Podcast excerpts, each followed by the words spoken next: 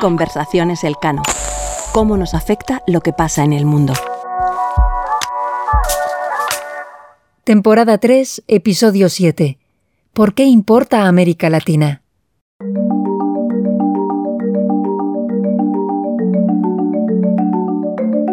América Latina y el Caribe ha cargado por mucho tiempo con la imagen de ser una promesa incumplida que genera grandes expectativas, pero que siguen sin materializarse. La región, que se extiende desde México hasta el Cabo de Hornos en Chile, en el extremo sur del continente, acogiendo a casi 650 millones de personas, ha sido vista como una fuente de gran potencial por su dinamismo y diversidad. Y sin embargo, algunos sesgos de percepción extendidos a este lado del Atlántico han impedido que las relaciones entre Europa y América Latina hayan terminado de desarrollarse plenamente y de alcanzar todo su potencial. Esto es así a pesar de los muchos lazos que unen a ambas regiones, tal y como señaló la presidenta de la Comisión Europea, Ursula von der Leyen, en la inauguración de la cumbre Unión Europea, América Latina y el Caribe a principios de esta misma semana. It is good to be finally back together. Indeed, it has been eight years now that we have seen each other. Es fantástico estar otra vez sentados en torno a la misma mesa. Han pasado ocho años desde que nos vimos en este formato la última vez y ha pasado demasiado tiempo. No cabe ninguna duda. Para nosotros, europeos, América Latina y el Caribe son familia. Leemos su gran literatura, Hemos escuchado citas de Borges dos veces ya durante esta sesión, pero también Gabriel García Márquez lo ha sido. Nos encanta su música, también sus grandes estrellas de fútbol.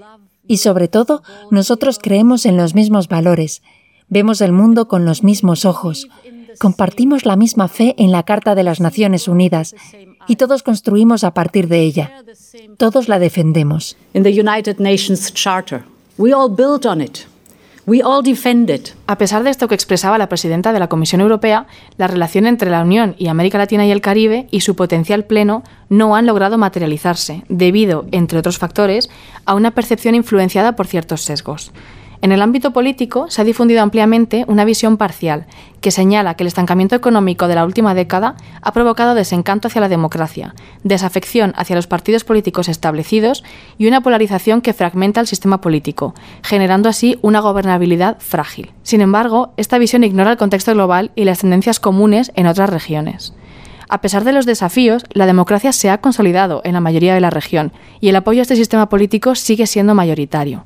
En el ámbito económico se han obtenido avances notables en la gestión macroeconómica, como la reducción de crisis en balanza de pagos y financiera. Aunque América Latina enfrenta desafíos para alcanzar la convergencia con los países desarrollados, el crecimiento inclusivo y sostenible sigue siendo un objetivo factible. Este escepticismo o, estas interpretaciones sesgadas acerca de la región trascienden los planos político y económico tocan también al geopolítico. Parece haber una percepción general en muchos ámbitos de que la región latinoamericana ha perdido el interés no solo de Estados Unidos, sino también de la Unión Europea.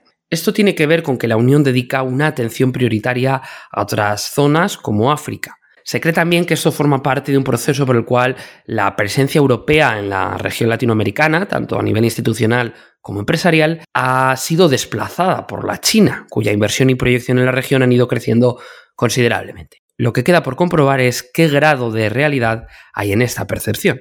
La presidencia española del Consejo de la Unión, que comenzó hace apenas tres semanas, no solo ha declarado la inclusión de América Latina y el Caribe entre sus prioridades, sino que también ha estrenado la agenda esta misma semana con la celebración de una cumbre entre los países de la Unión y los países de CELAC, la comunidad de estados latinoamericanos y caribeños. Así pues, ¿qué hay de cierto en todas estas impresiones? ¿Qué valor tiene, según lo que revelan los datos, la región latinoamericana para los intereses europeos? ¿Puede tratarse de un socio estratégico en la comunidad internacional para la preservación de los bienes públicos globales?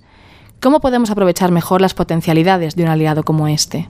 Afortunadamente, para dar respuesta a tan complejas cuestiones, hoy tenemos no uno, sino tres invitados, que son los autores del informe ¿Por qué importa América Latina?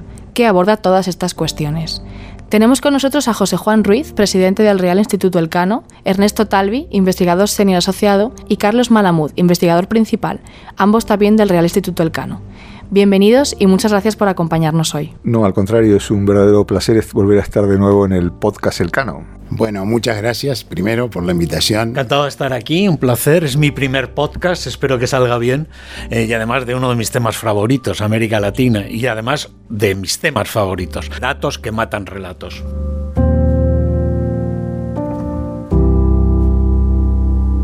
Conversaciones Elcano. Cómo nos afecta lo que pasa en el mundo.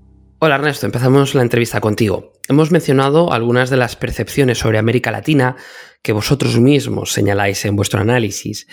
¿Nos podrías explicar cuáles son y en qué consisten esos prejuicios que giran en torno a Latinoamérica y el Caribe? En primer lugar, eh, que América Latina es una región eh, políticamente inestable, con reglas de juego imprevisible, con vocación de tener crisis económicas recurrentes, eh, incapaz de desarrollarse, que por ende los Estados Unidos y la Unión Europea eh, están desinteresándose y abandonando la región, y que le han regalado el terreno a China, que hoy es el jugador dominante. Esa es una narrativa que está muy instalada y es un sesgo de percepción que nosotros nos dedicamos a matizar o directamente a desmentir. Centrándonos en ese sesgo que has mencionado sobre China y la idea de que se ha convertido en un jugador dominante en la región, lo que planteáis en vuestro estudio, sin embargo, más bien pone de manifiesto que la realidad no es así. Bueno, no es así porque los datos lo, indican.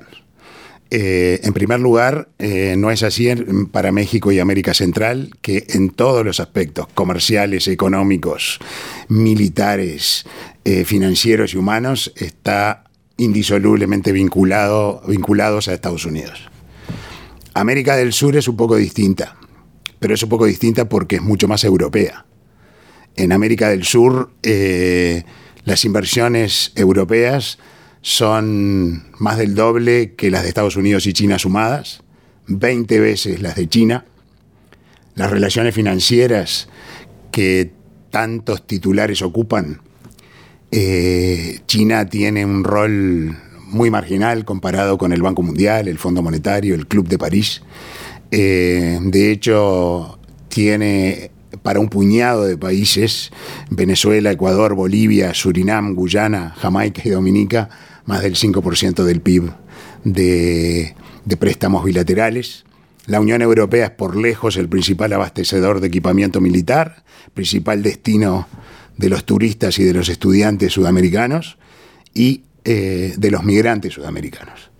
O sea, en muchas dimensiones eh, el prejuicio no se sostiene. Solamente en la dimensión comercial es que China es jugador dominante, en el sentido de que América Latina, que América del Sur, que es un gran exportador de productos primarios, su principal mercado es China. Gran importador de productos manufacturados, el principal proveedor es China pero los productos que tienen alta tecnología o tecnología media de alta sofisticación y complejidad, el principal destino son los países, son Estados Unidos y Europa. Y eso es muy importante porque el Centro Center for Global Development de Harvard eh, ha hecho unos estudios muy interesantes que básicamente, si uno lo resume, dicen que la complejidad del paquete exportador es un gran predictor de eh, el crecimiento futuro. Algo así como dime lo que exportas y te diré cuánto creces. Así que en esa dimensión muy importante para el desarrollo de América Latina, Europa y Estados Unidos son los mercados más importantes. En vuestro informe también habláis de oportunidades. En concreto, me gustaría preguntarte por las negociaciones entre la Unión Europea y Mercosur para alcanzar un acuerdo comercial. ¿Se trata realmente de una ventana de oportunidad? Y si es así, ¿qué consecuencias puede tener un acuerdo de estas características? A ver, se, están alineando las estrellas. Eh, en primer lugar, porque a raíz de la guerra de Ucrania y otros factores, la Unión Europea ha reorganizado su política exterior alrededor del concepto de la autonomía estratégica abierta. Y en el caso de América Latina, justamente por lo que decía con respecto a China, el interés de una asociación comercial con China eh, es tenue, en, en, particular en el caso de Sudamérica, porque eh, un tratado de libre comercio con China básicamente implicaría que podemos venderle con más facilidad lo que ya le vendemos y abrirles nuestro mercado para productos eh, relativamente sofisticados en materia tecnológica y que de producirlos nosotros nos permitirían un mayor desarrollo. Así que realmente América del Sur hoy está mirando a Europa y por ende se juntan el hambre con las ganas de comer y por eso tenemos una gran, gran oportunidad estratégica eh, de eh, generar una alianza eh, ambiciosa, profunda, y así es como la tenemos que ver. No la, el Tratado Unión Europea-Mercosur como un punto de partida, como un punto de llegada, perdón, sino como un punto de partida para lograr esa integración. De hecho, si este tratado se cerrara, la Unión Europea tendría acuerdos de asociación eh, comercial y en otras dimensiones con el 94% del PIB de América Latina. Em, Estados Unidos tiene con el 44% del PIB, China con el 14%. Sería por lejos el jugador dominante en la región más de mayor ingreso per cápita, en la región más democrática, más respetuosa de los derechos humanos entre todas las regiones emergentes. Así que esto es una gran oportunidad y si además pensamos que en una segunda etapa podríamos entretejer todos estos acuerdos que la Unión Europea tiene con América Latina, pero que funcionan en forma radial, todos con América Latina, que con la Unión Europea, pero no dialogan entre ellos. Si logramos armonizar estos acuerdos entre los países de América Latina a través de medidas muy pragmáticas, como la armonización de normas de origen, regulaciones, estándares, la normativa digital, eh, las eh, facilidades aduaneras, eh, los procedimientos aduaneros. Entonces, estaríamos creando un mercado de 1.100 millones de personas con un tamaño similar al que em, al de la economía de Estados Unidos. Em, las simulaciones que se hicieron para el informe con la colaboración muy eh, importante de tres investigadores del Banco de España dicen que los flujos de comercio podrían aumentar en un 70% entre la Unión Europea y América Latina, de llegarse a este tipo de integración, y el comercio entre los países de América Latina podría aumentar un 40%. Un, un objetivo que ha sido en general esquivo.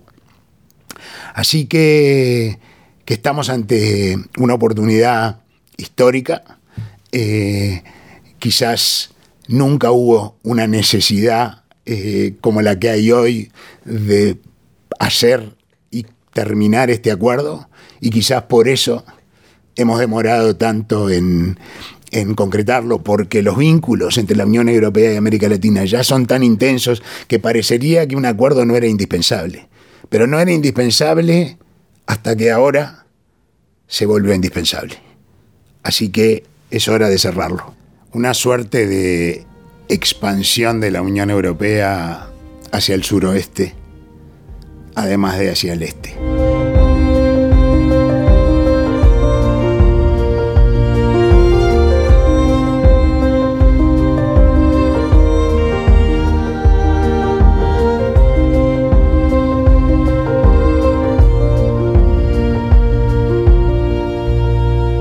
Hablemos ahora de la inversión española en América Latina y su impacto en la región. Al contrario de una visión muy extendida, los datos revelan que la inversión española no se ha retirado, sino que ha continuado fluyendo hacia la región. Pero José Juan, ¿cuál ha sido el impacto de esta inversión española en la región en comparación con los países desarrollados en términos de rentabilidad y creación de valor para los accionistas? ¿Y cómo ha evolucionado esta inversión española en América Latina y en otros países desde el estallido de la crisis económica hasta años más recientes? Eh, la inversión, como dices, María, ocurre igual que con los otros de los sesgos que, de los que hemos estado comentando en este podcast con Ernesto y con Carlos.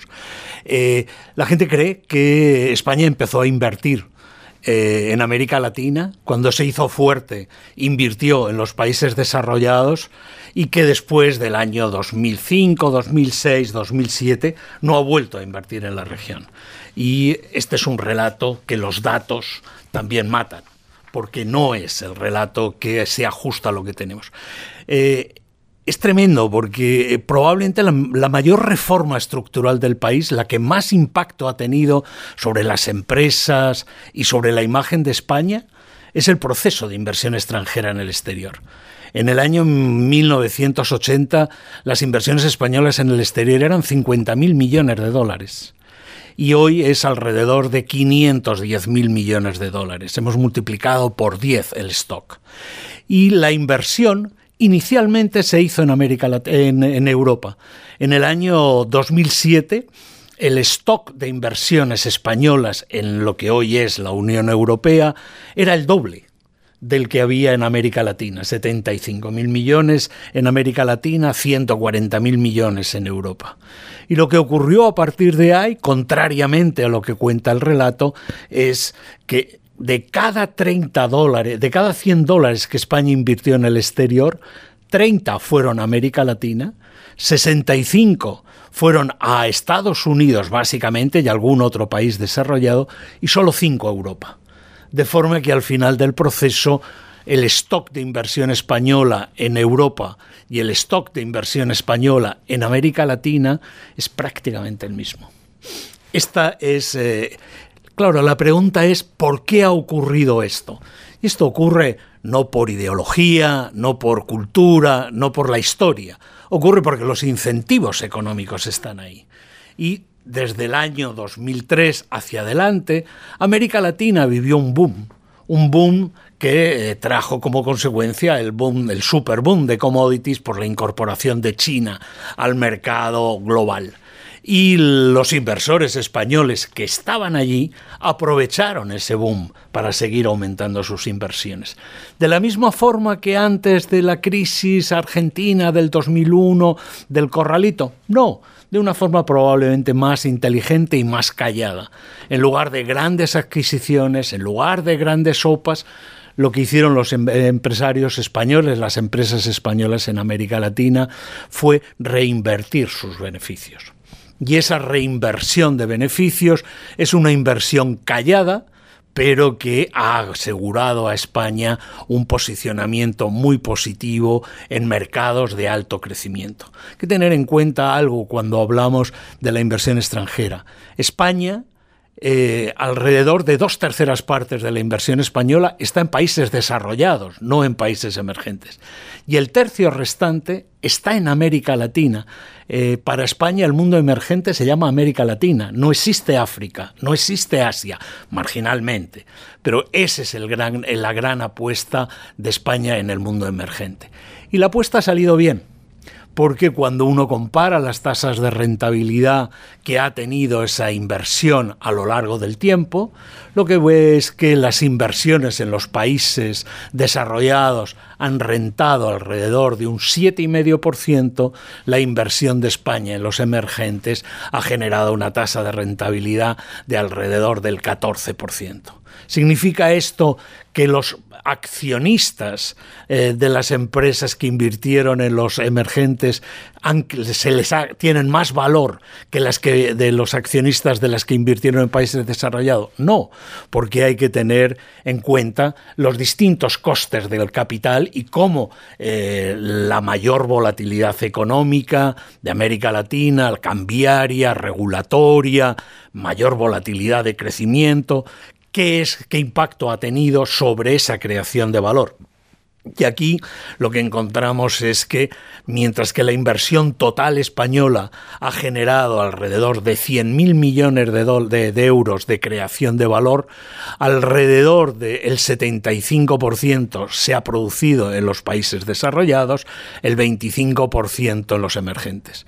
Y uno podrá pensar, si es un tercio, ¿por qué solo un 25%?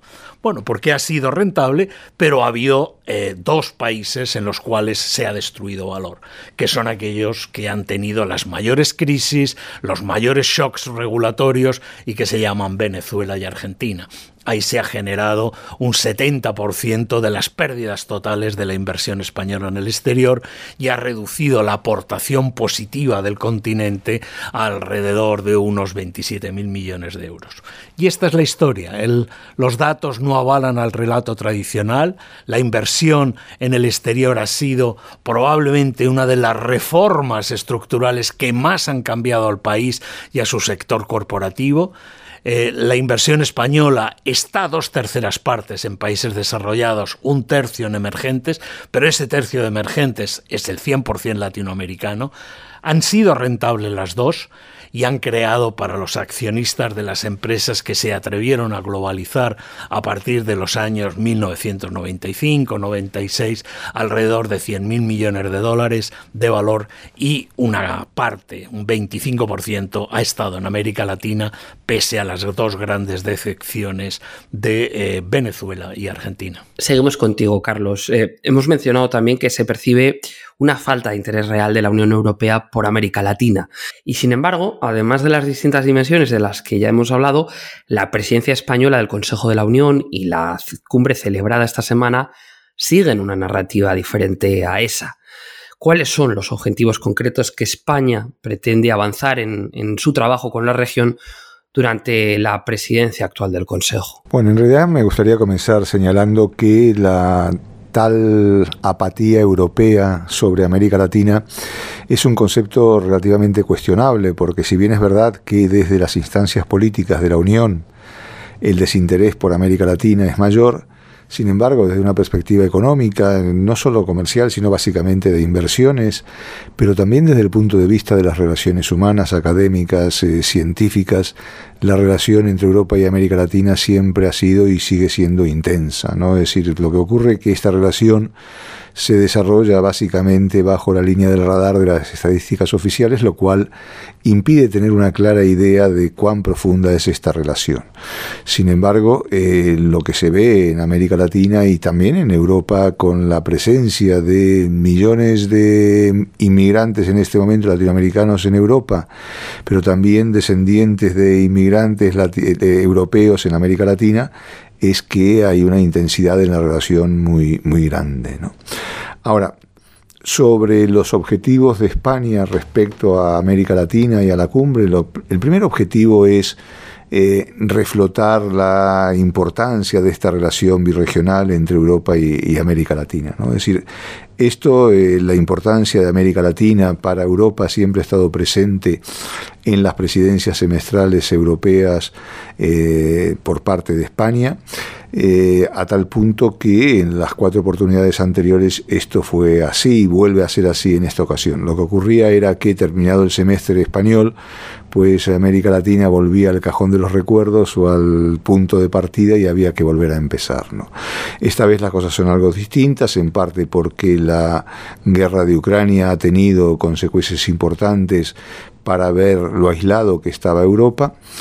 Y esto hace que España tenga un papel protagónico, pero no solo en el reflotamiento de la relación. A tal punto que el, el alto representante, Josep Burrell, ha hablado de la necesidad de europeizar la relación. Esto no quiere decir quitar a España y Portugal de la ecuación, sino sobre todo sumar nuevos Estados miembros a que defiendan la importancia de, de América Latina para Europa. Parece que vamos en la dirección correcta, pero todavía es pronto, ¿no? Es decir, quizás la cuestión no sea tanto esperar grandes cosas de esta cumbre, que se está viendo que no las va a haber, inclusive por las dificultades para la redacción de la declaración final y el tema de Ucrania como eje contencioso, las reivindicaciones para que Europa pida perdón por el pasado colonial en América Latina y sobre todo en el Caribe. Pero lo importante, y eso sería todo un éxito, es que de esta cumbre salgan eh, los mecanismos para que eh, el proceso de intensificación y de recausamiento de la relación birregional permanezca adelante, o dicho de una manera coloquial, para que de esta cumbre salga lo necesario para que haya una nueva cumbre en, dentro de dos años. ¿no? Es decir, yo creo que eso sería un éxito teniendo en cuenta que el semestre español en lo relativo a América Latina no se acaba aquí. Eh, América Latina va a seguir estando presente en este semestre, comenzando por una reunión de los ministros del ECOFIN de Economía y Finanzas europeos con sus homólogos eh, latinoamericanos. Y aquí va a ser otro momento importante para sentar las bases de lo que va a ser esa cooperación birregional, sobre todo teniendo presente las dos grandes transiciones que tiene que afrontar bueno, Europa en primer lugar, pero América Latina también, que son la transición verde por un lado y la transición digital por el otro. Y Carlos, ¿qué grado de éxito cabe esperar que alcancen estas intenciones? ¿O, con qué obstáculos o qué desafíos se pueden encontrar? Como señalaba antes, eh, las posibilidades de un éxito rotundo son bastante limitadas, eh, los problemas están ahí. Y quizá obstáculos vemos por ambas partes, ¿no? Es decir, quizás un tema pendiente, como también se señaló previamente, es el tema del acuerdo del Tratado de Asociación con Mercosur y en este sentido vemos que hay reticencias proteccionistas por parte de Brasil por un lado respecto a las compras públicas y al intento de que lo que ellos viven como imposición de normas medioambientales, pero también por parte de Francia y otros países europeos como Irlanda eh, o Polonia o Austria, de proteger sus industrias lácticas y cárnicas, básicamente, el sector agrícola en definitiva. Pero Quizás uno de los mayores obstáculos para avanzar en la profundización de la relación birregional sea básicamente el estado de fragmentación que afecta a América Latina como conjunto. Este estado de fragmentación impide que la región hable con una sola voz, o al menos con pocas voces, pero eh, lo que encontramos es que está la diferencia entre los gobiernos, inclusive del mismo signo, que se hace imposible encontrar cualquier tipo de consenso, tanto en la agenda regional como en la agenda internacional, y por qué no hablar de la agenda eh, birregional. ¿no? Desde esta perspectiva, por ejemplo, los intentos del régimen dictatorial de Nicaragua de vetar la declaración final si esta incluía una condena a Rusia por la invasión de Ucrania, pues es, flagrante. ¿no? Eh, pero de todas maneras, eh, la debilidad de la CELAC como instancia no de integración, sino de diálogo político, pues es un gran obstáculo. Otro obstáculo con el que se ha enfrentado esta cumbre es el hecho de que la presidencia pro tempore de la CELAC recayera en manos de San Vicente y Granadinas y sobre todo de su presidente González, que dada la el limitado tamaño de su diplomacia ha tenido que contar con Cuba como un factor clave a la hora de redactar la propuesta de CELAC de declaración final, lo cual evidentemente eh, introdujo un grado de distorsión bastante notable por las posiciones que adopta el gobierno cubano en esta materia. ¿no? Pero, eh, como señalaba antes, yo creo que si de esta cumbre salen los mecanismos necesarios para seguir avanzando y negociando en lo relativo a profundizar la relación birregional, teniendo en cuenta también que hay que avanzar simultáneamente en el plano bilateral, como se ha hecho en estos dos días eh, eh, de cumbre en Bruselas, pues mucho habremos avanzado. Muchísimas gracias por estar hoy aquí con nosotros y por todas vuestras respuestas que nos ayudan a ir deconstruyendo un poco estos sesgos que existen hacia la región de América Latina y el Caribe. Muchas gracias por la conversación. Muchísimas gracias a todos, ha sido un placer, una gran experiencia. Un placer y hasta la próxima. Conversaciones Elcano. ¿Cómo nos afecta lo que pasa en el mundo? Conversaciones Elcano es un podcast presentado por María Santillán y Álvaro Vicente, pero detrás hay todo un equipo que lo hace posible. Marta Corral e Ivanosca López Valerio se encargan de la distribución digital. María Solanas y Sara Mejía asesoran con la producción y diseño de episodios. La edición, producción e identidad sonora corren a cargo de Toña Medina y Ángeles Oliva. En la sección de entrevistas contamos con el equipo de investigación del Real Instituto Elcano. Puedes seguir Conversaciones Elcano en las principales plataformas de podcast. Estamos en Spotify, Apple Podcast, Evox y Google Podcasts, entre otras. Si quieres conocer los temas que tratamos aquí con mayor profundidad y estar al día de todas nuestras actividades, visítanos en la web del Real Instituto Elcano, www.realinstitutoelcano.org o síguenos por Twitter en arroba rielcano. Y si no quieres perderte ninguno de nuestros episodios, suscríbete a nuestro podcast. Volvemos en septiembre con nuevos episodios. Si quieres saber más de nosotros y de nuestras actividades y encontrar las claves para entender la realidad internacional, visítanos en nuestra web realinstitutoelcano.org